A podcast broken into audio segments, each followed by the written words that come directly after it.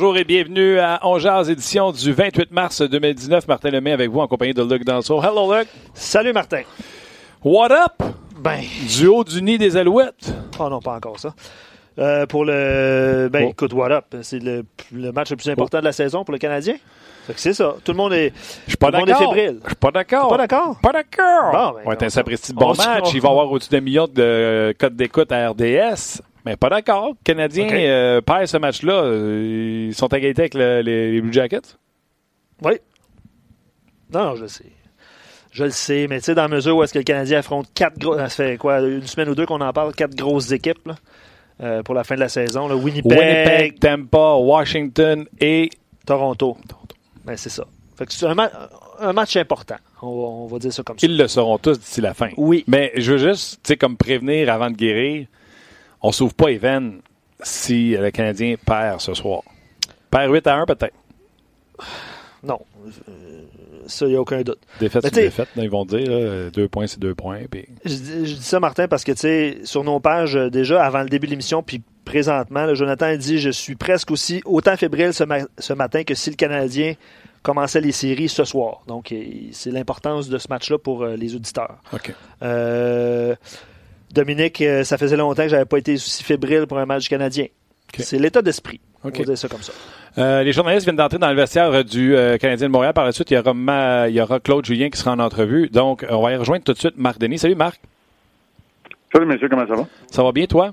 Très bien. Numéro ben ouais, tu viens de le dire, les journalistes viennent de rentrer dans le vestiaire, puis euh, quand on chien va euh, s'apprêter à parler, je vais devoir vous laisser. Mais euh, j'ai été témoin des, euh, des deux séances d'entraînement. Euh, point de presse de John Tortorella ce matin. Euh, j'ai vu euh, l'entraînement du Canadien par la suite. Et euh, on est prêt. Écoute, il y a une bonne couverture médiatique aussi. Il y a beaucoup plus de représentants des médias de Montréal qui ont fait le voyage également. Alors, je pense que la table est mise là, pour ce match. OK, raconte-moi tout d'abord, visiblement, parce qu'on est intéressé par ce qui se passe avec le Canadien. Qu'est-ce que tu as vu à l'entraînement? Je te laisse nous donner le scoop. Qui remplace Paul Byron? Ouais, ben écoute, c'est drôle parce que sur les lors des premières répétitions, euh, on a vu ce qui exactement la même chose qui s'était passé lors de la dernière rencontre quand Byron a quitté. C'est Lekonen qui était avec Thompson et Wheel, mais finalement, pour avoir 12 attaquants, c'est Nicolas Deslauriers qui a pris les rotations. Alors, pour l'instant, et jusqu'à jusqu'à une confirmation, il y a, ça serait Nicolas Deslauriers qui rentrerait donc euh, dans la formation. On n'a pas vu euh, Pekka, Weiss ou Udon euh, prendre des rotations. Il y a Mike Riley qui le faisait lui à la défense. Je penserais pas qu'on va aller à, à 11 attaquants et 7 défenseurs. Donc, ce qui veut dire que parce qu'on a vu ce matin, ce serait Nicolas Deslauriers, mais on va attendre la confirmation. OK. Moi, c'était mon choix hier. Euh, Gaston avait PK. Es-tu correct avec euh, dans la formation? Moi, ben, j'avais pas vraiment de problème avec aucun euh, des choix. Honnêtement, ce que j'attendais, euh, ce que j'attendais de voir, moi, c'est euh, comment est-ce qu'on allait jouer. Puis, moi, ce qui m'intrigue, en tout cas moi personnellement, je serais pas surpris que ce soit Lekonen qui est double d'emploi, un peu comme dans les derniers matchs, parce qu'on veut vraiment. D'après moi, il va y avoir une grosse confrontation. là. Il, y a deux, il y a deux gros trios maintenant. On est allé chercher une ligne au complet à peu près euh, chez les Blue Jackets à la date des des transactions. Puis la confrontation qu'on va vouloir, évidemment, Philippe Dano va recevoir un de ces rôles-là. Euh, probablement, idéalement, contre le trio du Dubois, Panarin, Atkinson, mais contre le trio de Desingold, Duchesne et Anderson, on va peut-être vouloir envoyer euh, Thompson. Et c'est là où on va peut-être euh, vouloir le flanquer de Lekonen et Wheel pour avoir des joueurs responsables et des joueurs qui sont rapides. Alors, euh, j'ai l'impression qu'on va saupoudrer un peu de, temps de glace si c'est euh, Nicolas Deslauriers qui est, qui est inséré là. Moi, c'est plus ça que j'ai hâte de voir que qui sera le 12e attaquant proprement dit. Le match-up, euh, le Canadien n'a pas le dernier changement. Ça ne doit pas être facile, Marc, surtout que tu veux euh, jouer euh, tes meilleurs contre deux trios et non pas juste un. là.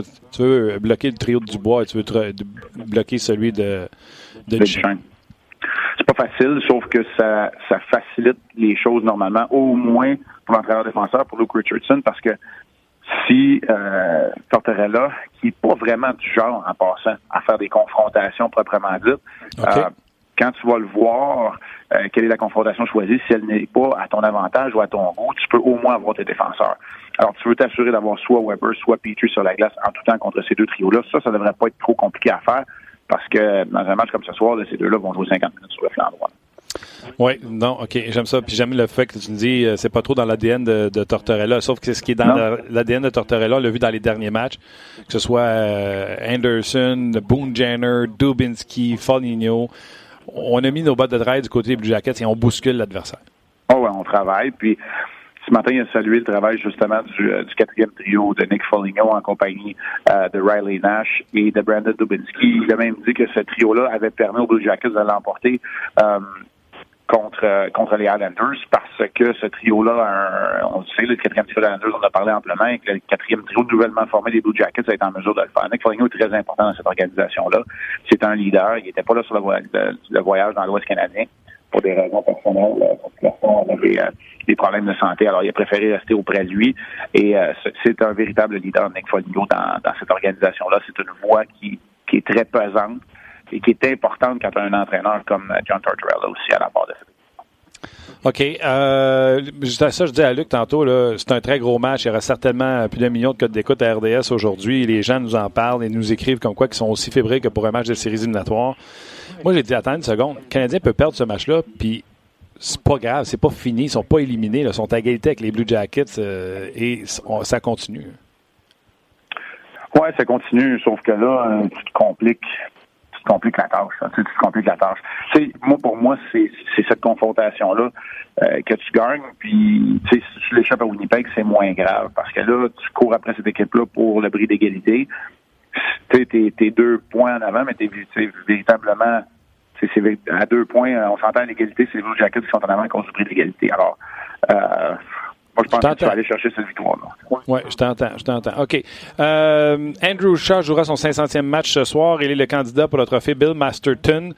Euh, parle-moi d'Andrew Shaw, parle-moi du trophée Bill Masterton dans un vestiaire. C'est les joueurs qui, euh, je me trompe pas, là, qui déterminent qui mérite cet honneur-là pour les représenter.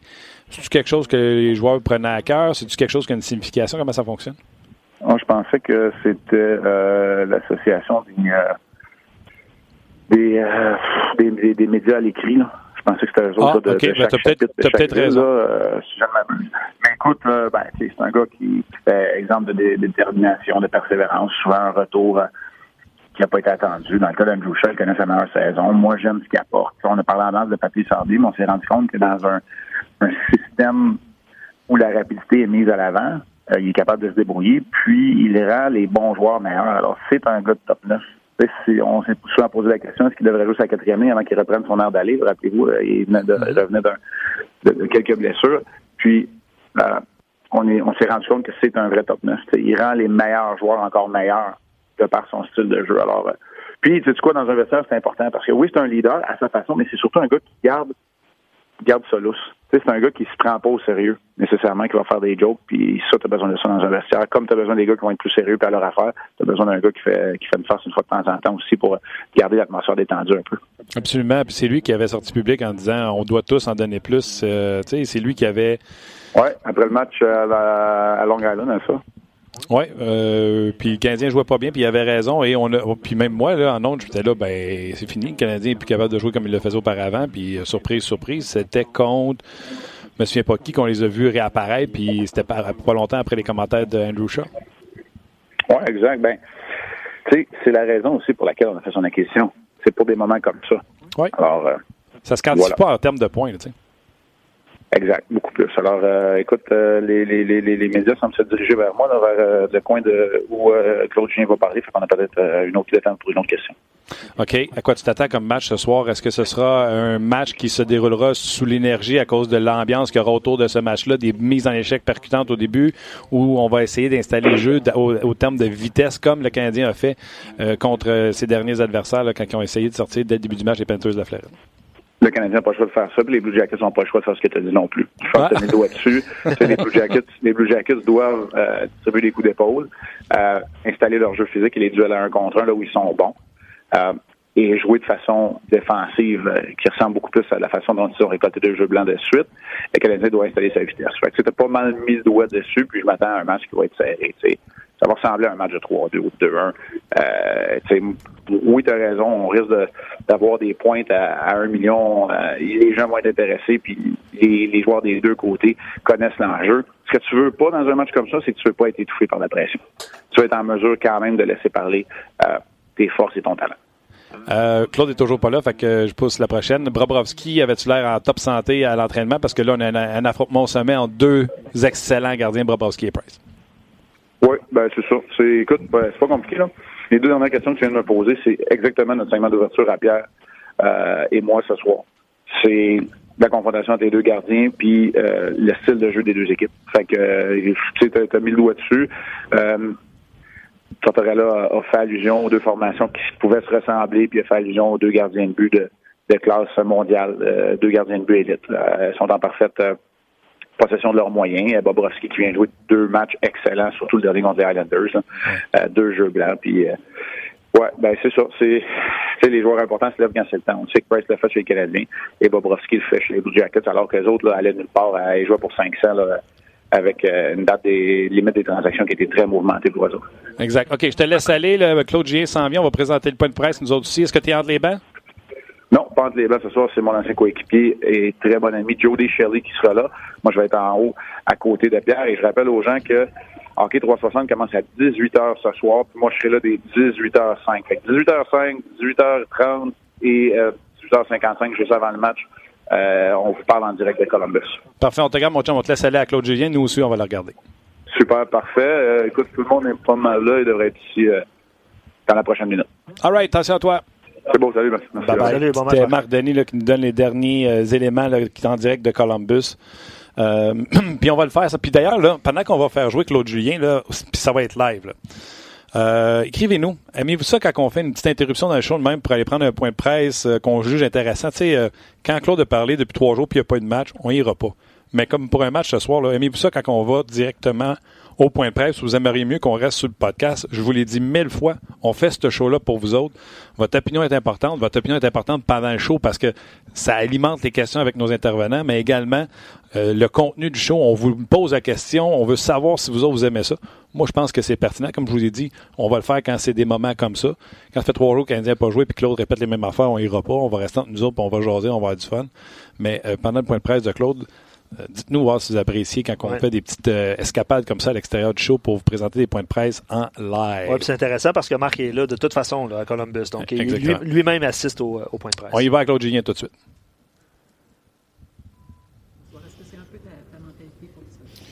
Oui, je pense que c'était une opportunité euh, pour notre équipe de démontrer qu'on on, est prêt à jouer des gros matchs. Puis, c'est d'apporter, disons, ton, ton meilleur effort euh, c'est tout ce qu'on peut demander aux joueurs. Puis, euh, dernièrement, ça fonctionne bien pour nous. On a du plaisir à jouer. Puis, euh, c'est ce qui nous a aidé en, bout de ligne, c'est que c'est de continuer sur cette même, cette même voie. Il y, a, il y, a, le côté business que vous avez à accomplir, autant les entraîneurs que les joueurs dans des matchs comme ça, Claude, mais il y a un petit côté aussi émotion, plaisir qui doit rester probablement pour bien jouer dans des matchs comme ça. Oui, euh, je pense que c'est ça que je viens de dire. Non, mais Martin, euh, c'est comme... pour les gens qui sont à l'extérieur de ça, Claude, les fans euh, le voient pas, ça. Oui, c'est... Écoute, quelqu'un qui se met trop de pression sur ses épaules, à un moment donné, je, ne crois pas que tu es capable de, de, de, jouer de la bonne façon. Moi, c'est tout d'abord, c'est qu'il faut que les gars aient du plaisir. Ce matin, ils sont arrivés à l'aréna, tout le monde sourit, tout le monde est heureux. Tu, ne vois pas le stress. Puis euh, c'est c'est pas un mauvais signe, c'est au contraire. Euh, je pense que les, les joueurs reconnaissent euh, l'ampleur du match, puisque ça, ça va nous donner en, bout de ligne. Là. Alors, c'est important pour eux de, bien se préparer. Puis, euh, j'ai confiance en notre équipe. On, grandit de la bonne façon. On s'améliore depuis le début de la saison. C'est une autre opportunité, je le dis souvent, mais c'est tous des, tests présentement que qu'on fait face qui nous donnent l'opportunité de devenir encore meilleur. Puis, euh, euh, je suis content d'avoir cette opportunité-là. Avoir choisi des lauriers, tu avais quand même plusieurs choix pour avoir choisi pour remplacer Byron. Un gros bonhomme. On joue une grosse équipe euh, ce soir qui peut être physique. Alors, euh, euh, c'est notre choix. Andrew Shaw, candidat qu'est-ce qu'il apporte à l'équipe? il, apporte beaucoup. Hein, tout ce qui est passé au travers, puis l'an passé, c'est la tête, le genou, tout dans, un, dans une séquence. Puis euh, encore là, en, début de saison, euh, n'était pas censé être prêt. A manqué tout le camp d'entraînement, est arrivé, il a travaillé vraiment fort, puis euh, il a un bon début. C'est que, son courage, on, sait ce qu'il fait, la façon qu'il joue. toutes ces choses-là. Alors, tu sais, c'est, c'est un gars qui, disons, qui, apporte beaucoup à l'équipe. Quand, tu le regardes là, jouer des joueurs comme, comme lui, il en reste plus beaucoup. Alors, tu es, es, toujours content de l'avoir de ton côté. Est-ce que vous avez d'autres nouvelles de, Byron dans les dernières heures? Seulement qu'il va bien. Il va bien. C'est que des bonnes nouvelles. Euh, il va bien. Euh, il allait beaucoup mieux hier, puis il va mieux aujourd'hui. C'est qu'on on y va au jour le jour. Merci, Claude. Et merci. Non,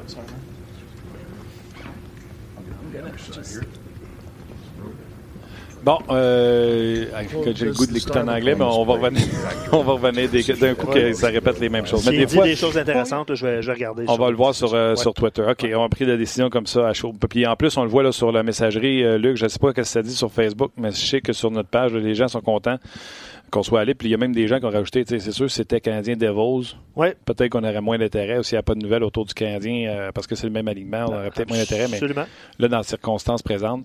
Euh, même chose sur Facebook, euh, Martin. la, réaction est, très bonne. C'est pas un point de presse de 15 minutes, on s'entend aussi. Là. Non, il y a ça aussi. Quand c'est des points de presse d'avant-match, c'est plus court. Plus court. Et Disons que le match... à, l'étranger, Claude les fait français, après ça anglais. Exact. Fait que c'est sûr que ça raccourcit de quand on les fait en, en bilingue. en bilingue. En bilingue. Dans les deux langues. Oui. Euh, on the spot. Fait que, tout ça pour dire que Claude Julien, un peu comme euh, votre serviteur vous disait hier, là, en raison de la grosse équipe physique des Blue Jackets de Columbus, c'est la raison pourquoi il a euh, Nicolas Deslauriers n'a pas plus développé que ça. C'était mon choix d'hier euh, et peut-être qu'il sera utilisé un peu comme Marc Denis le disait tantôt. Là, ça se peut qu'il n'y ait pas juste du pairing, excusez-moi le terme, de trio, mais que on soupoute de Deslauriers à des endroits au lieu de le mettre sur un trio régulier pardon, régulier, ça serait intéressant à, voir. Puis, dans le cas d'Andrew Shaw, c'est drôle parce que quand ça arrive, un point de presse comme ça, où on parle de tous les sujets que je viens de faire avec Marc Denis, ben, ça montre qu'on était dans le coup. ah, t'as raison, t'as raison. Fait qu'Andrew Shaw, là, on en a parlé tantôt avec Marc, il y a même beaucoup d'impondérables, de choses qu'on ne voit pas. Je vais toujours me souvenir du commentaire de Max Domi qui disait, euh, avec stupéfaction, de dire, vous avez aucune idée de tout ce qui l'amène à l'extérieur de la, de, de la patinoire. Donc, euh, il dit que l'équipe est prête à jouer des gros matchs. Ils veulent le démontrer qu'ils sont capables de jouer des gros matchs. Euh, puis que personne ne peut jouer vraiment avec une pression énorme sur les euh, épaules. Écoute, Martin, euh, on a posé la question en début d'émission. c'est simple. C'est quoi votre prédiction pour ce soir? Puis je veux lire, je veux lire beaucoup de réponses qu'on a reçues sur Facebook sur RDS.ca. De toute façon, ça va donner d'autres discussions à je, venir je vais ajouter quelque chose à la question. Là. Oui, comment ça va se finir ce match-là, mais pourquoi, comment? Parce que si moi je faisais un show puis je répondais à la question puis je vous dis 3-2, merci beaucoup, on ferme, on s'en va. Oui, mais. Donnez-nous la raison. Tu sais, comme avec Marc, là, faut que le Canadien, je pense, sorte au niveau patin à étourdir l'adversaire, comme ils l'ont fait comme les Panthers. C'est quoi le match? J'ai de misère à me souvenir de ce qui s'est passé dans le passé. Où le Canadien avait patiné euh, outrageusement, que c'était à une vitesse effrénée. Je sais que les Jackets vont essayer de l'amener le long des bandes. Je sais que les Jackets vont essayer de les frapper. Mais à chaque fois que tu as un Will Thompson et Delaurier qui embarque sa glace, moi, c'est ce que je ferais. Ouais. Euh, Marc a parlé de Lekonen. Là, je jouerais le vieux style de amène-la dans le fond, puis deux, trois mises en échec, venez-vous-en, on recommence. Euh, juste pour donner du temps. Puis, tu sais, c'est de la vitesse, de la vitesse, de la vitesse. on se fait chipper, bang, bang, bang, de la vitesse, la vitesse. Euh, c'est ce que j'essaierais de, de, mettre sur la patinoire euh, dès le début du match. Ben, écoute, je te lis des réponses. Martin et Jacques sur Facebook, il dit le Canadien va jouer son meilleur match de l'année avec son jeu de transition hyper rapide qui va faire reculer la défensive et Bobrovski va faiblir. Victoire du Canadien 4-3. D'ailleurs, Bobrovski, euh, j'ai des statistiques à vous donner. Là. Les, Blue, Jackets, en fait, ont remporté leurs deux derniers matchs par jeu blanc. 5-0 à Vancouver, 4-0 face aux Islanders. Euh, ça, même, je pense que c'était Corpusalo qui avait joué. Non, mais je parle des Blue Jackets, là. oui, Mais c'est ça, je te dis, les deux derniers blancs, c'est Bob. C'est Bobrovski, oui. avant ça, je pense que c'est le match de Corpusalo. Tu as raison. Euh, donc, Bobrovski, septième, huitième jeu blanc de la saison dans ces deux victoires. Wow. Euh, c'est quand même impressionnant. Depuis le 1er février, sa fiche est de 14 victoires, 7 défaites, moyenne de but à lui de 1,98, pourcentage d'arrêt de 930. C'est quand même euh, un duel intéressant. Price a d'excellentes statistiques aussi. Euh, mais bref, il n'y a pas d'accordé de but. Bobrovski a ses 159 dernières minutes. on parlait de, premier but important. Ça, c'est une affaire de stats qu'on reçoit à l'interne à RDS. Euh, ouais, peut-être est-ce que, est-ce que, la, la, stat existe quelque part de la fiche du Bob contre le Canadien? De mémoire, j'ai l'impression qu'il n'est pas si Ça se peut, ça se peut. successful. Euh, Quand j'aurai deux petites secondes, euh, j'irai euh, faire des petites recherches. de toute façon, ça, ça. De toute façon, notre communauté va peut-être nous dire, même ça. avant que tu le C'est trouves. c'est ce que je m'en allais dire. Euh, Anatole Saint-Onge sur Facebook, va falloir frapper très tôt, bûcher dans les coins en zone défensive, ne pas les laisser manœuvrer à leur aise et souhaite une victoire du Canadien. Euh, Loïc sur Facebook, Columbus va dominer en première période si le Canadien ne prend pas de mauvaise pénalité et que l'avantage numérique euh, fonctionne légèrement. Allô, allô, Gaston? Gaston! Victoire de 3-1 des Canadiens. J'aime ça, vous apportez euh, J'allais dire, points. si le Canadien ne prend pas trop de pénalité, et espérons que les Jackets n'en prennent pas. Il y a quelqu'un qui écrivait hier pendant le show en disant on devrait avoir le droit, comme au football, de prendre le flag et je refuse. Ben, ça arrivera pas. Je refuse la pénalité. Euh, Steven Boulet sur Facebook, Canadien va gagner 2-1. Price va aller chercher ces deux points-là. Il est dû pour en voler une. Euh, je ne sais pas si tu es d'accord avec parce que voler une, ça veut dire. Ça voudrait euh, dire que une tu n'as pas été performance, super bon récemment. Ou, aussi, mais ça veut dire Non, une c'est pas performance ça que ça veut dire. Ça veut dire qu'elle n'a pas volé. quarantaine d'arrêts. Là, euh, puis Ouais. Canadien avec des problèmes euh, à l'attaque. Mais euh, c'est la, la- la prédiction ou le souhait. Euh, sur RDS.ca, Je suis chez les Blue Jackets. Là. Je dis à Josh Anderson. D'attaquer euh, le filet? Je dis, hey, Hein, attaque le filet. va faire de la neige. C'est ça. Attaque Boone le filet. Jenner. Va faire de la neige. Non, non, on va faire de la neige. J'adore ça. comprends ce que je veux dire? Oui, oui, très bien. Non, mais attaquer le filet. Ouais, ouais. Attaquer le Va, filet. va sentir la laine de Carey Price. tu sais. Puis je veux que mon joueur aille là, là puis il fasse. Ah, c'est. Carey Price. Carey Price fasse. euh, voyons, qu'est-ce que tu fais là sans dessin? Puis qu'il revient au banc, puis il regarde John Tortorella, puis il fait. C'est ça. bon, c'est Scott, c'est super. non, ben c'est le même, ça se passe de hockey. Arrête, tu sais comment ça marche. Moi, j'ai jamais fait ça. Arrête. Le coach arrive, fait Ah, ce soir, papa, puis toi, Drouin, tu vas aller me sentir la laine du coach. Là, La laine du coach. C'est un Ah, peu trop de du détails. goaler. Ah, du goaler, ouais. C'est un peu trop de détails, ça. Euh, autre euh, réflexion euh, sur rds.ca. Euh, le match de ce soir, euh, les Blue Jackets me font peur depuis leur euh, rencontre d'équipe. C'est vrai, il y avait une rencontre d'équipe, ils ont blanchi l'adversaire. On vient de le mentionner avec les statistiques. Ça prouve que les joueurs ont pris euh, pour mission de faire les séries.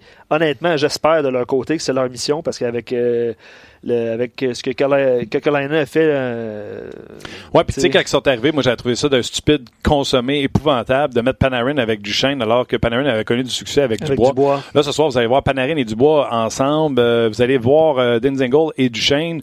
Ça aussi, c'est- c'était brillant. Tu sais, de mettre Denzingle sur une 3, alors qu'il a joué avec Duchesne, qui se connaissent. C'est ça qu'il fallait faire. Donc, Ouais. c'est Anderson, le gros Anderson, qui va jouer avec eux autres. Puis quand on dit gros, là, c'est pas Matamar, c'est pas Matt Martin, là, Josh Anderson. C'est un gars qui patine comme le Oh, vent. ouais, un bon lancer aussi. Là. Ouais, fait Ouais. que euh, demandez-le à Carey Price. Euh, je me souviens qu'Anderson n'avait pas passé la Price, ça me dit quoi ça? Ouais. Puis hein. Il n'avait pas marqué trois buts récemment, là. En tout cas. Fait que euh, puis il bouscule l'adversaire. Euh, donc euh, tu sais là les trios sont intéressants. Fait penser un peu aux, aux Islanders, tu sais avec une quatrième ligne là, tu sais Foligno, Riley Nash, Dubinsky. On met Dubinsky qui est fatigant au centre, on le met à l'aile parce Ouais. qu'on met Nash au centre. Ouais. Fait que ça fait une 4 solide qui Ouais. peut te déranger, comme celle des Islanders de New York. Puis Alexandre Wenberg, qu'on voyait il y a pas si longtemps comme un centre top 2, qui est rendu centre de troisième ligne, euh, avec Boone Jenner, qui lui aussi a eu des moments comme premier centre Ouais. avec les Blue Jackets Ouais. de Columbus, Ouais. qui est à l'aile. Fait qu'ils les ont, ces duos-là, de- d'ailier qui peut jouer au centre, qui peut prendre une mise en jeu, etc. Le Canadien va se faire euh, bousculer euh, rien que sur un temps. Euh, c'est un auditeur sur RDS.ca, Nguyen, qui euh, rajoute que le Canadien a gagné les deux matchs euh, cette année contre les Blue Jackets. Euh, 4-1, 3-2. Thomas Tatar avait connu du succès. là. Je pense que Ta- Tatar et Armia avaient un match de deux buts chacun. Le. Canadien 4-1 et 3-2. Ouais, ouais, ouais. Tatar avait marqué le but de la victoire à Montréal sur la, dans la victoire de 3-2. Et Tatar et Armia, deux buts chacun, victoire de 4 à 1 euh, à Columbus un petit peu plus tôt. Donc on n'avait pas entendu le canon souvent. Euh, je lis d'autres commentaires. Euh, Benoît euh, sur Facebook, c'est une partie qui va en dire long sur le caractère, le talent de cette équipe. Si les joueurs ne se présentent pas pour cette partie, ben il y a un gros problème. C'est la saison Non. qui se joue aujourd'hui. Je vais te Ça, c'est pas vrai. Je suis convaincu que l'équipe va se présenter. ouais. Je vais te poser la question. euh, je vais prendre la balle au bon avec cette question-là, puis je vais te poser la question à toi. Qui a le plus à perdre ce soir? Est-ce que c'est le Canadien ou c'est les Blue Jackets? En raison de l'activité de Kokolainen à, au, euh, à la date limite des transactions et le non-mouvement de personnel du côté des Canadiens, qui a le plus à perdre? D'un côté, c'est un peu canadien parce que même une défaite en prolongation, c'est pas bon pour le Canadien. Euh, par contre, d'un autre côté, j'ai envie de te dire les Blue Jackets parce que le Canadien se retrouvera à 4 points et les Jackets rentrent pour terminer leur 3 en 4 face à Nashville. À Nashville, Ouais. ils jouent à 8 heures. Et le lendemain, c'est pas à 8 heures la game, c'est à 6 heures à Buffalo. Donc, leur troisième match contre la moins bonne équipe qui devrait l'emporter, et c'est là qu'ils vont être le plus fatigués. Dans un deuxième match en moins de 24 heures, moi, je trouve que c'est pas joué pour les, euh, les Jackets. Tout ce que les Jackets ont pour se réconforter, après ça, c'est Boston. Puis ils terminent la saison avec un autre back-to-back avec Rangers New Jersey. Puis je pense que c'est juste là qu'ils peuvent faire ah! Respirer. Euh, respirer peut-être un peu, mais les matchs sont à l'étranger, sont sur la route quand Ouais, même. ouais. Euh, les Rangers et les Devils voudront jouer euh, les troubles fêtes. Mais jusqu'à là, là, jusqu'à mardi, là, les Jackets sont dans.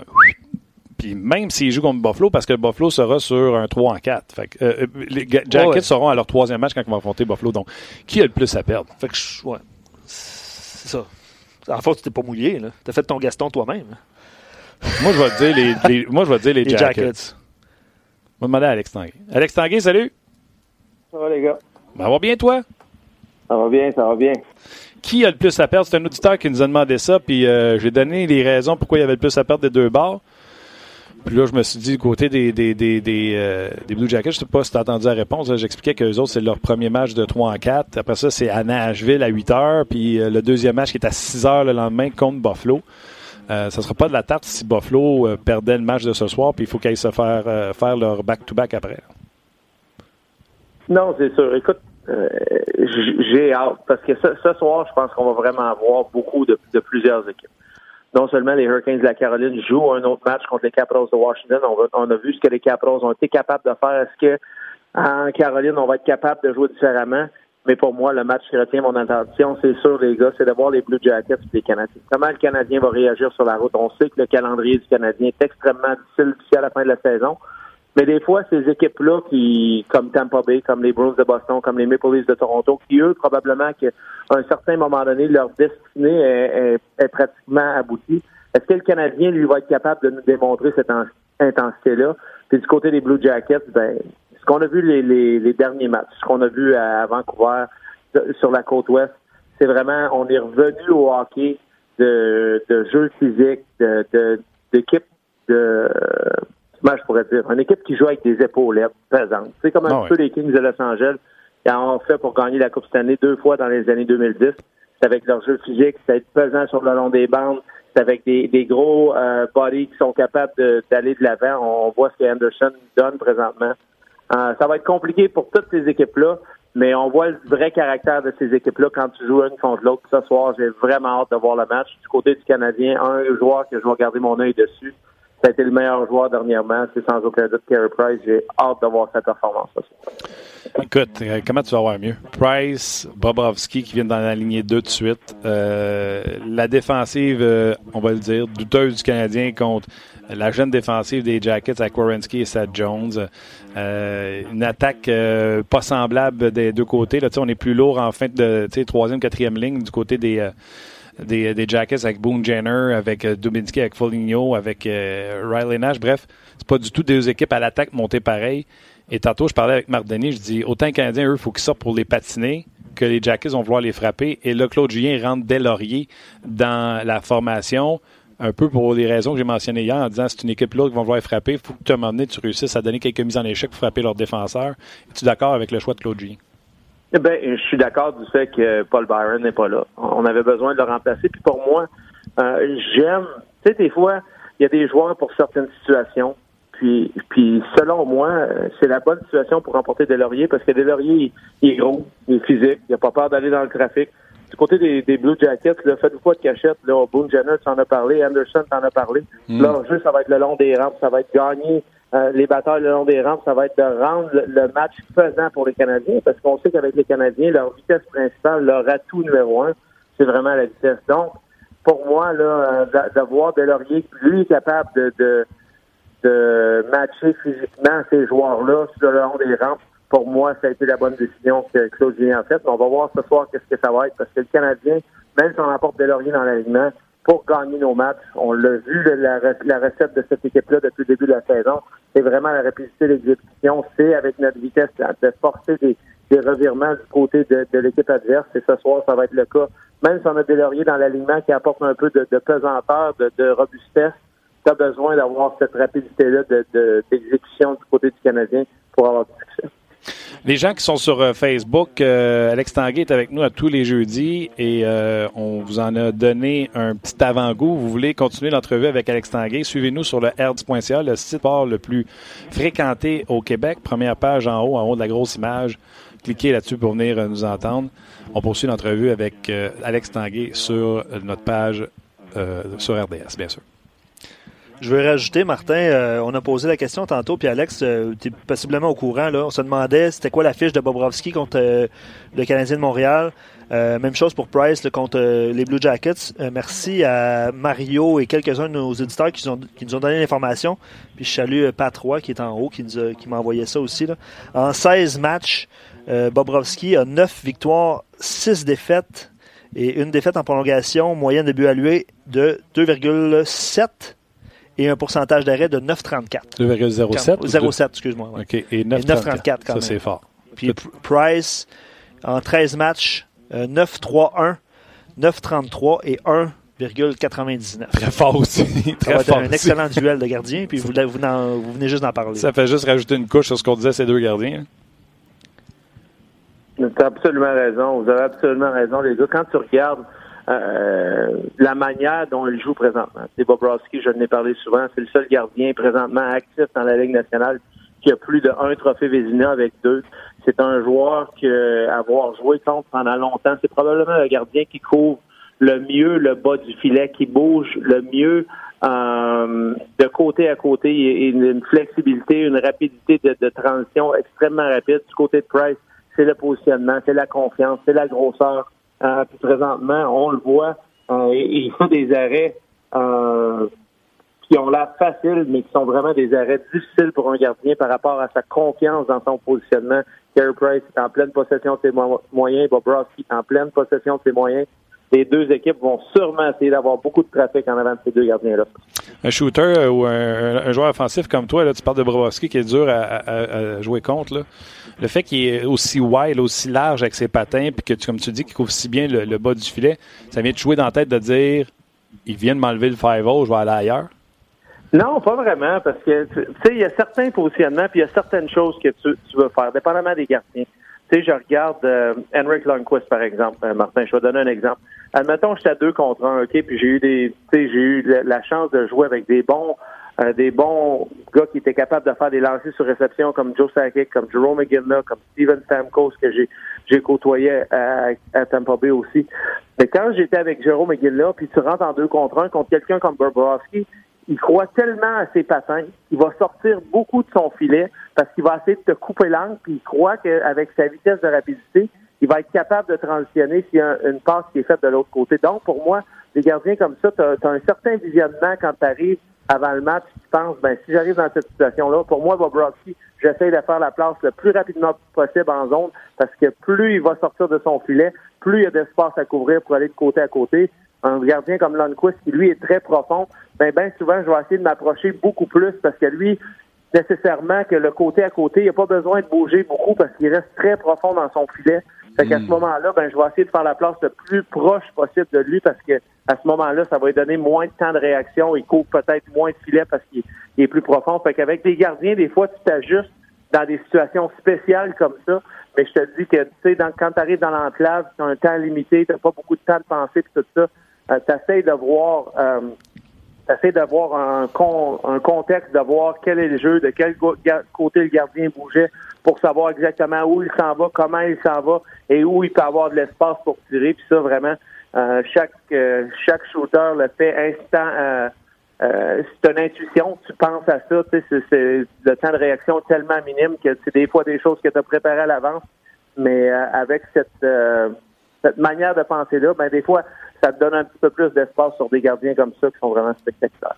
J'adore ça que tu me dises que tu dans ton 2 contre 1, tu as un livre de jeu, il y, a, ça je peux faire, il y a ça je peux faire. Mais là, j'ai une question. Low pad, c'est-tu dans ton livre de jeu de dire j'ai pas d'angle, mettons, c'est pas 2 contre 1 parfait, j'ai pas d'angle, je vais l'envoyer low pad pour le retour au bord? Parce que de toute façon, ils sont tout de suite en papillon et gardien de but aujourd'hui. Le low pad pour le retour facile de l'autre côté, ça existe-tu dans ton livre de jeu? Et, écoute, euh, ça arrive dépendamment du timing, dépendamment de la situation. Mais moi, euh, je vais être bien honnête avec toi, puis tu sais, je l'ai fait souvent avec Jérôme McGill Martin. C'est une des choses que je parlais, c'est quand tu t'en vas au filet, OK? Puis moi, je n'étais pas capable d'avoir d'angle. Moi, j'ai toujours pensé que les gardiens essayent de jouer carré, vraiment square avec le, avec le, lanceur. Donc, les rebounds, tu sais, ça prend vraiment quasiment une chance pour être capable d'avoir un retour qui va s'en aller directement sur ton joueur. Moi, ce que j'ai fait souvent dans des situations comme ça, c'est que tu prends un peu plus d'espace, tu continues d'y aller, tu envoies une rondelle vite. À, propos du joueur, je disais, là, même si tu ne vois pas, c'est pas grave. Moi, je vais essayer de frapper tes pads. Moi, je vais essayer de frapper des patins. On va peut-être frapper les patins du défenseur. Je vais peut-être être capable de frapper ton bâton. Fait que moi, je faisais un lancer vers le gars qui dravait le filet plus que vers le gardien parce qu'à ce oh, moment-là, le momentum de ces joueurs-là s'en va vers le filet. Pour moi, c'est un meilleur jeu que de faire une passe sur le gardien. Ah, j'aime ça. Donc, tu disais, vas-y, je vais te l'envoyer. OK, fait que des fois, on voit les gars qui font ces jeux-là, puis on dit, qu'il a manqué, ça passe, ça. Ben non! C'est exprès. Ben oui, c'est absolument exprès parce que tout le momentum de ces joueurs-là s'en va vers le filet. Écoute, les chances qu'il pogne un patin du défenseur, le défenseur, bien souvent dans cette situation-là, va essayer d'avoir un œil sur le joueur qui, qui drive le filet. Donc, nécessairement, pas nécessairement, il va voir la passe s'en venir de l'autre côté. Fait que pour lui, il n'y a pas de temps de réaction là-dessus. Puis ton joueur qui s'en va au filet, ben s'il voit pas la passe, tu sais qu'il va être fort sur son bâton, tu sais que ses patins s'en vont vers la direction du filet. Des fois, c'est pour moi, j'ai toujours pensé que tu étais plus chanceux de faire ça que d'envoyer une rondelle au filet où le gardien, lui, bien souvent, incapable de contrôler ses retours. J'adore ça. Les Hurricanes ont perdu le dernier match face au. Euh, puis on va revenir aux, Canadiens tantôt. Tu vas voir pourquoi. Mais je vais te parler de ailleurs dans le national. Euh, les Hurricanes ont perdu leur dernier match face aux Capitals de Washington. Ovechkin est rendu à 49 buts. Puis là, il y a comme eu un wake-up call dans cette division-là parce que c'était les Islanders ou les Capitals. Puis là, les Penguins se sont invités au party. Ils sont présentement deuxième dans la division. Et je suis pas mal sûr qu'il n'y a personne qui veut finir trois ou même deux dans cette division-là. On se bat les trois pour finir un. Donc ce soir, ça sera pas facile pour les Hurricanes, d'autant plus qu'Ovechkin court après son 50e. Non, écoute, ne sera pas facile pour les Hurricanes de la Caroline eux, depuis le début de la saison, se sont fait battre trois fois par les Capitals de Washington. Les Capitals de Washington, on voit l'intensité qui a commencé à revenir dans cette équipe-là. On voit Ovechkin qui se prépare tranquillement pour les séries. Encore une saison spectaculaire avec 49 buts. Mais pour moi, les deux joueurs les plus importants de cette équipe-là, c'est les deux joueurs de centre. Parce qu'on l'a vu au cours des dernières années, puis on en avait parlé l'an passé, Martin, mm. du fait que pour que les Capitals aient du succès dans les séries, de, probablement que cette équipe-là va avoir à battre les Penguins de Pittsburgh. Si les Penguins de Pittsburgh sont capables de revenir avec Evgeny Malkin en santé, ben Nicholas Backstrom et Evgeny Kuznetsov vont avoir besoin d'être aussi bons qu'ils l'ont été l'an passé pour au moins être capables de, de matcher le jeu de Sidney Crosby, Evgeny euh, Malkin. J'ai vraiment hâte de voir ce soir comment ces joueurs-là vont continuer. Parce qu'au cours de la saison, en début de saison, le, premier 5-6 matchs, vraiment, je pensais que Evgeny Kuznetsov avait ce qu'il nous avait donné dans, la, dans les séries éliminatoires l'an passé, qu'il allait être capable de vraiment emporter son, lever son jeu d'un cran puis devenir un, un, des 5, 6, 7 meilleurs marqueurs dans la Ligue nationale. Il ne donne pas ça présentement, 68 points en 71 matchs c'est pas mauvais, mais je pense que Evgeny Kuznetsov puis Backstrom, s'ils donnent du bon hockey aux Capitals de Washington, les Capitals ont une très bonne chance d'aller très profondément dans les séries mais je, je vais sauter là-dessus tout de suite, Alex. Je suis un fan de euh, Kuznetsov. Comme tu l'as dit, on en avait parlé que c'est Kuznetsov qui était le meilleur centre des deux avec Backstrom. Puis quand tu as Backstrom comme deuxième joueur de centre, tu es en voiture. Le cas de Kuznetsov puis j'allais te demander, tu sais, as-tu trouvé qu'il avait retrouvé sa game récemment? Parce que depuis qu'il est revenu de sa blessure, tu le sais, hein, des fois, tu manques longtemps en raison d'une blessure, puis tu reviens, puis elle n'est pas complètement rétablie, puis tout le monde a continué de s'améliorer, puis toi, tu es arrêté depuis un mois. Kuznetsov n'était pas le même à son retour de sa blessure. Je ne sais pas si ça commence à se replacer, mais il n'était pas le même à retour de sa blessure. Ben, c'est l'affaire qui m'inquiète le plus du côté des Capitals de Washington parce que tu l'as dit. Pour moi, l'an passé, il n'y a pas de doute. Oui, on a, on avait un petit peu de, de favoritisme quand on a donné, je, crois, Alex Ovechkin avec toute l'émotion puis toute l'intensité qu'il a montré l'an passé dans les séries éliminatoires. Mais pour moi, il n'y a pas de doute que le joueur qui a eu le plus d'impact sur les mm. Capitals de Washington a gagné la Coupe Stanley l'an passé. Ça a été Evgeny Kuznetsov. On voit ce qu'il a été capable de faire, non seulement de jouer contre la première unité de l'autre côté. Mais Sidney Crosby avait des séries absolument extraordinaires, puis Evgeny Kuznetsov était de l'autre côté en deuxième ronde, puis était capable de produire point pour point, de, jouer contre Crosby. Donc, pour moi, c'est le joueur le plus important. Depuis que saison, il nous a donné du jeu spectaculaire, au point au moins, même moi, je pensais qu'on parlait d'un joueur qui était peut-être aspirant à gagner le, le meilleur pointeur de la Ligue nationale parce Mhm. que tu vois le talent, tu vois son patin, tu vois comment il est capable de glisser sur la patinoire, puis il glisse avec les pieds larges. Donc, il est toujours en équilibre. Il est capable de- d'extensionner le jeu parce qu'il a une très grande portée et il l'utilise euh, très bien. Mais pour moi, euh, j'ai vraiment hâte de voir Martin dans les prochains jours, son intensité. Euh, S'il est remis à 100% de sa blessure, parce que des fois, on ne sait pas, tu sais, ces joueurs, à, à ce temps-ci de la saison, quel est leur degré de douleur, parce, que tous les joueurs ont une douleur ici et là. Quel est, est-ce qu'il est confortable, est-ce qu'il est en santé? Si oui, euh, de voir comment il va patiner va vraiment donner, démontrer euh, où il va jouer dans les séries et comment il va jouer. Ça, c'est, c'est une question que si je suis un fan des Capitals de Washington, je veux voir ce joueur-là en santé parce qu'on en a besoin à 100% pour gagner dans les séries. Oui, puis, euh, tu sais, moi, avant de me faire un, un- jugement de, de Kuznetsov, je vais même attendre jusqu'à le début de la saison prochaine, après un été de repos. Puis, tu sais, l'exemple que je vais prendre, Alex, c'est toi, quand tu nous as raconté que tu étais rentré en série blessé. Tu sais, c'était pas un bobo, là. Tu étais blessé, tu étais diminué par les blessures. Fait que, tu sais, des fois, il faut se donner euh, six mois, un an pour voir euh, le joueur euh, s'il n'était pas incommodé, tu sais. Ah, absolument. Écoute, il y a tellement de choses des fois qu'on sait pas Ben euh, dans les séries euh, éliminatoires. Puis tu sais, en tant que fan, tu, tu payes, tu regardes, tu apprécies le match, puis tu te poses des questions. On va peut-être voir jouer. euh, parlons, on parle de Kuznetsov. Ouais. Admettons que Kuznetsov arrive dans les séries éliminatoires, puis je ne sais pas, il y a, il y a un genou, qu'il y a un ligament qui fait pas son affaire, puis qui répond pas.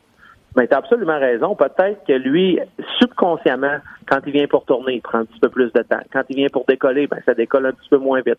Pas capable de s'entraîner, moins de récupération. Il fait plein de différentes choses qui font en sorte que mentalement, ben, il n'est pas capable de se concentrer de la même manière. Fait que des fois, on est porté à aller voir du, puis à donner un jugement par rapport à ce que le joueur nous donne là, mais de savoir des fois son état de santé nous donne la chance de- d'en connaître beaucoup plus. Puis des fois, c'est pas seulement l'état de santé aussi, des fois dehors de la glace, Martin, qu'il y a des choses qui se passent, que le joueur n'est pas là mentalement. Tout ça, des fois, c'est aussi important que le reste. Tu as raison, les, histoires de famille, etc. Mais là, là, tu vas nous confier ça, là, toi, que des, des fois, tu as été critiqué, tu étais blessé. euh, comment, mettons, là, les fans te critiquent ou les journalistes te critiquaient, puis là, toi, tu savais, mettons, que tu avais genou fini, puis tu jouais pareil malgré tout. Comment ça t'a passé par l'esprit, combien de fois, de faire, hey, si je pouvais vous appeler tout un par un et vous le dire, là, vous le dire en pleine face, là, je suis magané. Ouais, ben écoute, c'est sûr que c'est des situations qui sont pas faciles à vivre. Puis pour moi, euh, chaque joueur l'a vécu. Je l'ai vécu avec le Canadien. Ça m'est arrivé trois fois en séries éliminatoires, Martin, d'arriver dans la série, puis vraiment euh, pas être en santé. Au Colorado, en 2000, 2000 peut-être 4, 2005, juste avant 2003, 2004, avant le lockout. Quand je me suis blessé, j'ai manqué les 13 derniers matchs de la saison régulière. J'étais égal avec Martin Saint-Louis pour le premier compteur de la Ligue nationale. L'année que Martin Saint-Louis a, a gagné. Puis ça, ça Wow. pour moi, c'est une fierté parce que veux, veux pas, tu sais, t'es un- un jeune joueur, t'apprends dans la Ligue nationale, puis tu deviens un bon marqueur. Puis, tu sais, je suis en avant des joueurs dans mon équipe. Juste d'être en avant des joueurs dans mon équipe, ça faisait bien mon affaire parce que, tu sais, j'avais Sakic qui était là, j'avais Redouk qui était là, j'avais des bons joueurs. Fait que d'être, tu sais, d'être premier marqueur. Puis là, je manque les 13 derniers matchs. Et puis, cette année-là, ben, euh, tu sais, veux, veux pas, euh, c'est frustrant. Tu finis dans le top 10 des marqueurs. J'avais fini, je crois, dixième, si je me trompe pas, avec 79 points en 69 matchs. Et puis, je suis arrivé dans les séries éliminatoires, Martin, puis je te ferai pas de cachette. C'est comme si je recommençais mon début de camp d'entraînement. Mon genou n'était pas correct. J'avais un ligament, le MCL, qui était étiré Je, je jouais avec une brace que j'avais jamais joué dans la saison régulière euh, que j'avais jamais essayé auparavant. J'avais encore des craintes que quand je tournais d'un côté, que ça coinçait. Des fois, ça me faisait mal. Écoute, j'ai joué euh, ces séries-là. C'est comme si j'avais, joué comme un débutant. Puis c'était frustrant parce que je savais que j'étais ce joueur-là. Euh, je savais que j'étais capable d'en donner beaucoup plus. Mais physiquement, euh, le fait que j'avais été quatre, cinq semaines sans être capable de m'entraîner, sans être capable de, de, de, de faire beaucoup de vélo, de, de, de- d'être prêt physiquement, ben ça m'a ça m'a comme euh, frustré d'une manière. Puis c'est, du côté des fans, ben on se pose des questions parce que tu dois jouer. Pourquoi qu'il joue comme ça? Est-ce que c'est parce qu'il est pas capable de performer dans les séries?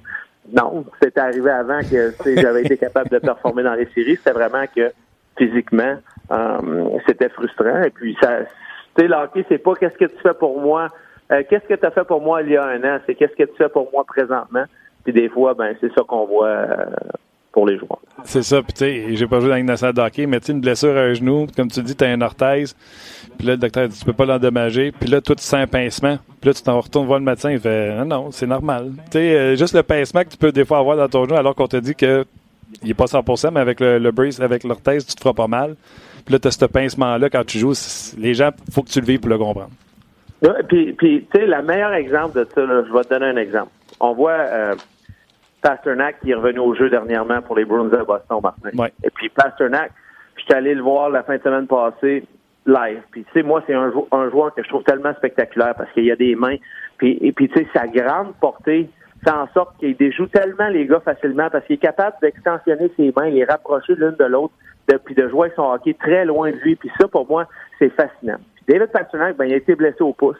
Puis blessé au pouce, ben, tu es capable de t'entraîner, tu es capable de patiner, tu es capable de garder ton conditionnement, ce qui fait en sorte que tu as ton rythme, ne veux pas quand tu reviens au jeu. Mm. Ben, je l'ai regardé jouer, puis il était capable de patiner. Puis juste de voir son timing, parce qu'il n'avait pas été capable d'avoir son bâton avec son pouce pendant, pendant plusieurs semaines. Il a manqué des jeux, il a manqué des passes, il, a, il a fait des jeux que un gars qui a des mains comme ça, jamais ça arrive. Mais pour lui, il va avoir quelques semaines à être capable de, de, de retrouver ses, sa rapidité d'exécution, son exécution avec ses mains et tout ça. Et puis de lui avoir ces matchs-là avant les séries éliminatoires, ça va revenir. Puis on a vu ce qu'il a fait au dernier match, deux buts de passe, si je me trompe pas. Donc, pour moi, Pasternak, c'est d'avoir ce temps-là pour un joueur qui était capable de s'entraîner. Il va être en bonne condition physique. A des jambes. Et pour moi, là, c'est vraiment la, clé des Bruins de Boston ces joueurs-là. Parce que c'est lui, le, X-Factor, c'est lui qui est capable de mettre la rondelle puis de changer l'identité d'un match avec une fois qu'il touche la rondelle. Euh, c'est tellement intéressant. Merci, Alex, pour euh, cette tranche de vie-là. Les gens sur notre messagerie apprécient et adorent. je vais même en profiter pour répondre à la question d'un auditeur. Je pense que c'est Sylvain qui dit euh, Les gars, Panarin ou Kuznetsov Je vais répondre en premier. Je vais dire c'est même pas proche. C'est Kuznetsov. Puis en plus, il joue au centre. Alex, es-tu d'accord? Il n'y a aucune hésitation, moi aussi, Martin. Euh, Evgeny Kuznetsov est un joueur qui change. Non seulement. Panarin est capable de t'apporter beaucoup parce qu'il est capable de, produire des points et tout ça, mais un centre qui contrôle le match comme Kuznetsov, il n'y a pas de prix là-dessus. Sans aucune hésitation, ce serait le joueur que je prendrais. D'ailleurs, j'ai hâte de voir Panarin à soir. Tu sais, en série, ça n'a pas été super pour lui euh, en carrière. Fait que j'ai hâte de voir euh, qu'est-ce qu'il va donner sous pression dans un match important contre ce soir. ça, c'est une affaire qui m'intéresse de voir du côté des Jackets. Oui, et puis, puis tu as raison, Martin. J'ai hâte de voir. L'an passé, il avait joué des excellents. Les trois premiers matchs de la série avaient été excellents. Puis après ça, on avait été capable, avec les joueurs de centre, de contrôler plus la rondelle. Puis des fois, euh, Artemi Panarin n'est pas le plus gros joueur. Des fois, défensivement, euh, il est pas impliqué. Tu as besoin d'avoir la rondelle. Des joueurs comme ça, ça a besoin. C'est pour ça l'importance souvent d'un joueur de centre. Parce que tu regardes Sidney Crosby, tu regardes Evgeny Kuznetsov, tu regardes Backstrom, tu regardes euh, Jonathan Taves. Ces joueurs-là sont tellement impliqués dans les deux côtés de la patinoire défensivement, qu'ils sont capables de s'apporter eux autres mêmes par rapport à leur travail, par rapport à leur positionnement, par rapport à où ils sont situés dans la zone défensive, ils sont capables de s'emporter plus à, toucher la rondelle plus souvent. Ça veut, veut pas un gars de talent quand il touche la rondelle, il se sent bien, il se sent confiance, il se sent qu'il est capable d'apporter euh, de l'attaque après ça. Et puis pour moi, Panarin, son intensité défensivement, comment aussi avec que ce soit avec Dubois ou avec Duchesne, comment il va faire pour toucher la rondelle souvent, ça c'est ce que j'ai vraiment hâte de voir. Deux, deux, trois petites questions avant qu'on se laisse, puis également des questions des, euh, des auditeurs. Euh, Alex Cooper qui dit qu'il va continuer à jouer ses meilleurs, euh, entre autres Vasilevski. Euh, je pense, même toi qui nous l'as dit, là, la switch, elle se met pas à on par off comme on veut. Es-tu d'accord avec ça? je suis entièrement d'accord avec ça. Tu veux pas euh, laisser des failles aller dans ton jeu. Puis depuis le début de la saison, pour le Lightning de Tampa Bay, ça a été ça. Ça a été une préparation pour les séries éliminatoires, parce que veut, veut pas l'intensité de cette équipe-là, d'être désespéré. Ils ne le sont pas. Ils se positionnent, ils essayent de, de oui, peut-être d'aller dans le livre des records de la Ligue nationale par rapport à une saison exceptionnelle. Mais vraiment, le jeu de toutes ces équipes-là, on parle souvent des Red Wings de Detroit de 95-96. Mais Martin, je vais te poser une question. Moi, qui a gagné la Coupe Stanley en 95-96? Ça a été l'Avalanche du Colorado. Donc, euh, le Lightning de Tampa Bay, c'est une préparation. Est-ce qu'ils aimeraient être dans le livre des records? Oui, ils veulent continuer. Mais depuis le jour 1, quand ils faisaient des erreurs, même en gagnant, ils essayaient de s'améliorer. Ça, ça a été la philosophie de John Cooper, ça a été la philosophie de plusieurs des joueurs. Je pense que même tu as eu Yannick Gourde un peu cet hiver qui t'a mentionné la même chose qu'eux. Focusaient sur l'amélioration de leur jeu à eux-mêmes. Mhm. Donc, pour moi, le, le Lightning de Tampa Bay, c'est vraiment une continuation. On veut se préparer pour les séries éliminatoires et puis de jouer de cette manière-là, ben, c'est ce qu'ils pensent vont leur apporter du succès dans les séries.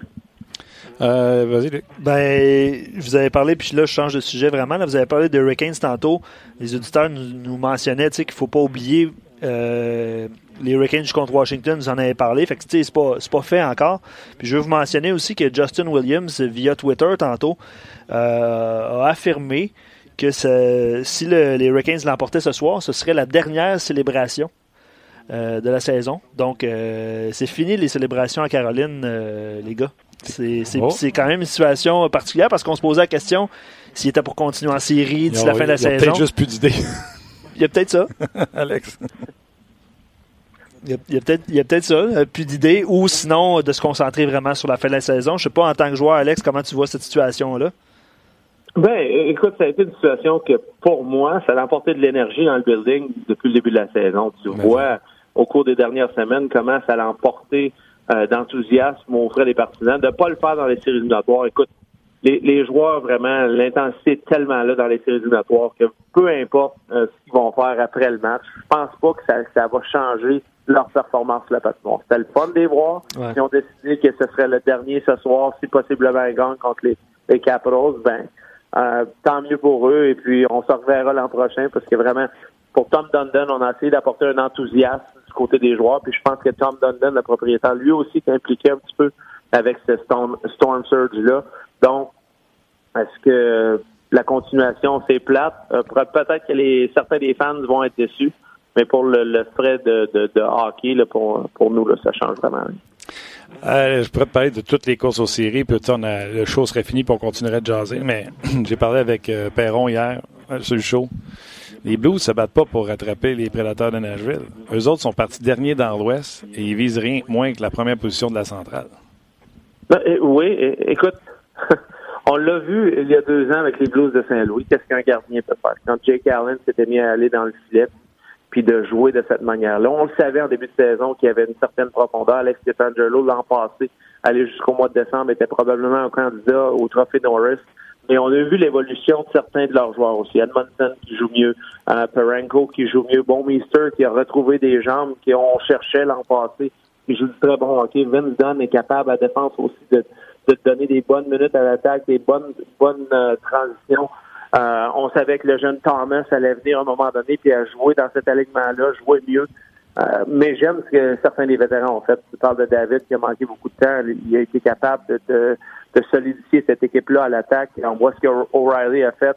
Euh, quand Tarasenko est en santé, euh, Schwartz, qui avait une excellente saison l'an passé avant d'être blessé, commence ou a l'air en santé présentement. On l'a vu marquer au cours des dernières semaines. Donc, pour moi, c'est une équipe qui joue bien. Puis Craig Berube, euh, il a emporté un sens de responsabilité sur cette équipe-là. Pas nécessairement un, de grands changements sur la manière dont il joue, mais il été capable de responsabiliser les gars de manière à être responsable défensivement, de manière à être responsable du, du fait que tu te dois de performer en tant qu'athlète professionnel soir après soir. C'est ce qu'on voit des Blues de Saint-Louis. On sait à chaque match qu'est-ce qu'on va donner, où ça vient, comment ça va être fait, et quoi dire d'autre de, de Jordan Bennington. Pour moi, les gars, euh, je sais qu'on a parlé de Elias Patterson beaucoup depuis le début de la saison, mais tu regardes les statistiques de Bennington, que ce soit au niveau des buts alloués, aux euh, moyennes de pourcentage d'arrêt, avec les victoires puis son, son taux de succès depuis le début de la saison, euh, je me dois de croire que ça va être une course très, très serrée pour la recrue de l'année nationale. Ben, juste parce que bon, Peterson n'est pas en série, puis que lui, il est la raison pourquoi les Blues sont là. Moi, je le donne. Puis j'ai dit Peterson tout le long. Tu viens-tu en avant, vous écrivez le nom de Peterson Ah ouais. dessus? Écoute, je vais y aller, moi, avec euh, Bennington. Puis tu as parlé de ses statistiques, que ce soit pourcentage d'arrêt, victoire. Moi, c'est qu'est-ce qui m'impressionne. Je sais pas si tu as ces stats devant toi. Si t'es là, ferme tes yeux. là. C'est ces défaites qui m'impressionnent. Est-ce que tu sais, Alex Tanguay, par cœur, combien de défaites a Bennington? Par cœur, non. Je te dirais que c'est probablement aux alentours de la, de la doigt d'une main. Puis, regarde, C'est quatre. j'ai eu le temps de, me quatre. rendre là, euh, Martin, le temps qu'on se parle, quatre. C'est hallucinant, tabarnouche. Ouais. Quatre fois, il a perdu. Non, puis, puis spectaculaire qu'à 25 ans, un, joueur qui a, qui a roulé sa bosse dans la ligne américaine, qui a trouvé une manière de, de, de percer un alignement, qui a eu finalement cette chance-là d'être d'être un joueur dans la ligne nationale, parce qu'avant cette année, c'était un match dans la Ligue nationale qui avait joué. Puis tu sais, tu, parles des, des statistiques, 1,8 de, de moyenne de, de buts alloués, 930 de pourcentage, est parmi les meneurs partout. Puis avec les victoires, puis le, la différence qu'il fait pour les Blues de Saint-Louis, je le sais qu'il a commencé un petit peu sur le tard. Il n'a pas été là à partir du mois de... Euh, il n'a pas été là au mois d'octobre, au mois de novembre. Mais pour moi, Jordan Bennington se doit d'être le joueur qui la recrue qui a eu le plus d'impact. C'est sûr que c'est plate d'avoir peut-être un joueur de 25 ans qui va peut-être gagner la recrue de l'année. Mais là, les règlements sont là. La recrue de l'année, ça doit être la recrue la plus performante pour moi, ces joueurs-là. il ne sera pas comme Makarov à l'époque à Calgary. C'est ça son nom, euh, Makarov à Calgary? Sergei Makarov? Makarov. Qui avait gagné ça, je pense, à 30 ans, maintenant. Quelque chose comme ça. Puis un 30 ans russe, on ne sait pas si c'était vraiment C'est bon. Euh, quelques commentaires des auditeurs. Après ça, je t'apostrophe avec deux questions sur le Canadien. OK. Euh, Max euh, a remarqué ce matin que l'Avalanche est en série, puis il devrait, il devrait, en tout cas, si les séries commençaient maintenant, devrait affronter les Flames. C'est deux de tes anciennes équipes, évidemment. Landeskog va peut-être revenir au jeu bientôt. Rantanen, on ne sait pas trop. il pose la question parce que c'est tes deux équipes. qui aurait le déçu euh, parce que justement, tu as, évolué pour ces deux formations-là? Écoute, c'est une bonne question parce que du côté de l'Avalanche, on avait un excellent début de saison. Et puis, euh, que ce soit Varlamov ou Grubauer, on avait du, un, gardien de but qui faisait un excellent travail en début de saison. On avait un premier trio. Pour moi, Nathan McKinnon est la force de cette équipe-là. Puis dernièrement, ben, on a un excellent gardien, Grubauer joue du hockey, qui donne une chance de compétitionner à chaque match. Tyson Berry qui a solidifié la défense parce qu'il joue vraiment, non seulement défensivement, mais est capable de transitionner extrêmement rapidement vers l'attaque. Et Nathan McKinnon est devenu le, joueur, la, force qu'il avait été l'an passé quand il aurait dû gagner le, trophée du joueur le plus utile l'an passé. Donc pour moi, je donnerais pas, euh, je dirais pas que les, les Flames sont favoris de beaucoup. Les Flames, on a encore des questions devant le filet. On sait que Mike Smith euh, probablement va être le, gardien substitut à David Reddick. David Reddick, lui, n'a jamais joué dans les séries éliminatoires. Comment il va réagir à ça? On a une équipe que présentement on cherche. On voit Monahan hier qui était sur le troisième trio, donc on a fait des changements. Les Flames ont plus de profondeur. Les Flames ont une meilleure, saison. Mais pour moi, des fois, les meilleurs joueurs dans les séries éliminatoires euh, sont les joueurs qui portent à gagner. On a vu ce que l'Avalanche a fait l'an passé quand ils se sont qualifiés contre les Prédateurs de Nashville, où ils ont eu une excellente série, auraient pu facilement battre les Prédateurs. Euh, je dirais pas que je suis favori, peut-être les Flames un petit peu favoris, mais pas beaucoup. Moi, je prendrais les Flames. En plus, euh, la défensive, euh, te louanger euh, l'Avalanche, mais la défensive des Flames, je la prends avant celle des, de l'Avalanche. Oui, tu as raison, tu as raison là-dessus. La, la, défensive je dirais qu'elle est solidifiée par rapport à ce que le jeune Girard a amélioré son jeu, par rapport au fait que Tyson Berry joue bien. Euh, on ne faut pas nier ce que Mark Giordano fait présentement. Le jeune Anderson du côté des Flames de Calgary, si vous ne l'avez pas jouer, c'est quelqu'un qui est physique, qui est solide, qui a emporté beaucoup. On a Amonic qui est un défenseur euh, défensif. On a Brody qui est capable de bouger la rondelle. Mais est-ce que c'est vraiment un gros gap entre ces deux équipes-là? Peut-être que les points l'indiquent parce que l'Avalanche a un milieu de saison qui a été extrêmement difficile. Est-ce qu'ils vont être capables de se qualifier? Ils sont pas qualifiés encore. Ils sont encore dans une course avec cinq matchs à faire avec le Wild puis les, les, euh, les Coyotes de l'Arizona. Mais l'Avalanche en série, le meilleur joueur sur la patinoire, selon moi, dans ces deux équipes-là, est, Nathan McKinnon. Je suis d'accord. Il faut faire attention avec le meilleur joueur dans l'équipe. Tu as des chances de voir les quatre goalers dans ces T'as des chances, ça, oui. OK, je voulais revenir sur le Canadien. On prend des commentaires. Euh, puis je me les gardais à la fin parce que je veux pas passer non plus une heure et demie là-dessus. Mais euh, Paul Barron, euh, Carcillo, aujourd'hui, a raconté que Barron devait répondre de ses actes. moi, hier, j'ai dit ça fait 1997 peut-être 97, là, mais que c'est plus 2019, là, tout, que Barron devait répondre. Je suppose, tu en as sûrement parlé en long et en large à NHL Network. Ben, écoute, c'est difficile parce que le hockey d'aujourd'hui n'est plus ça.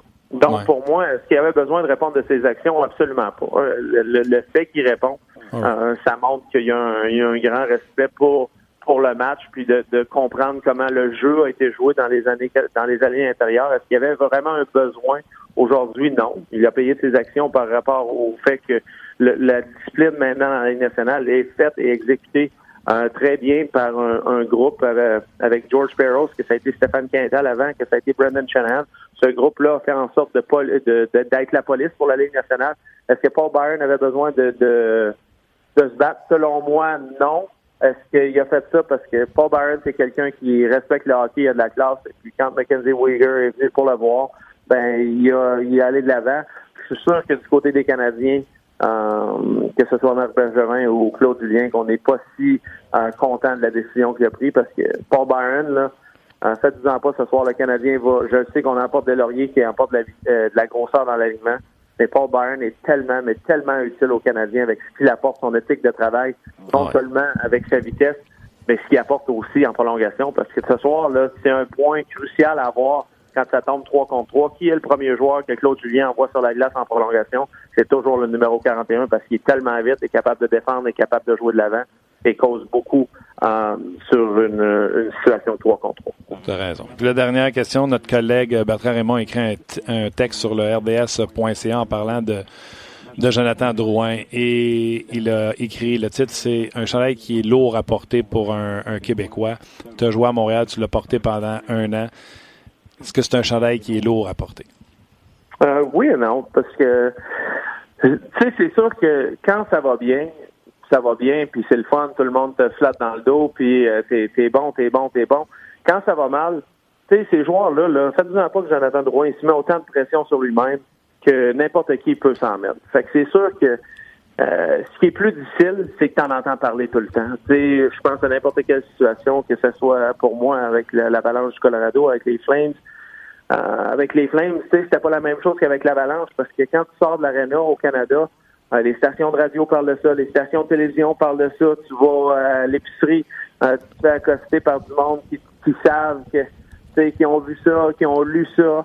Donc, c'est ce qui fait que c'est plus difficile, c'est vraiment ça. Parce que en frais, en frais d'athlète, faites-en pas que chacun de ces athlètes-là a un niveau de compétition, euh, veut euh, performer, et puis c'est vraiment on essaie de trouver des solutions. Ce qui est difficile, c'est de l'entendre à chaque jour. C'est probablement ça que Jonathan Drouin trouve, vraiment. On va lui souhaiter de s'en sortir. On a déjà eu ces conversations-là, tu sais, de qu'est-ce que tu lui dirais, etc. On espère juste qu'il finisse par s'en sortir parce que, hum, tu sais, je veux que les joueurs québécois restent ici puis qu'ils aient le goût de venir ici. Fait qu'on espère qu'il va s'en sortir. Puis tu sais comment ça va se passer, hein? Il va marquer le but de la victoire dans le premier match des séries puis il va être un dieu. C'est ça. Mais il y a besoin de. Admettons que le Canadien entre en séries éliminatoires, puis Jonathan Drouin marque 5 buts en première ronde des séries, là, je peux vous dire que le dernier mois va être oublié. C'est clair. Alex Tanguay, c'est toujours le fun. On aurait pu parler plein d'affaires. Je te souhaite une bonne dernière semaine puis euh, j'ai hâte de te rejaser. Ça fait plaisir. Bye. Bye. C'était Alex Tanguay. Écoute, euh, le temps fly parce que je sais qu'on l'a commencé à 20h30. Puis, euh, Ah oui, non, une excellente, excellente discussion. Encore une fois, on vous le répète euh, pas assez souvent. Merci de vos, euh, vos interactions pendant ces entrevues. On prend souvent vos questions, on s'inspire souvent de vos commentaires pour euh, réalimenter la, la discussion. Puis ça a encore été euh, le cas aujourd'hui. Donc, euh, merci beaucoup pour ceux qui sont euh, en direct. Puis ceux qui nous écoutent en balado diffusion, ben vous pouvez toujours poser vos questions d'avance là, à nos intervenants.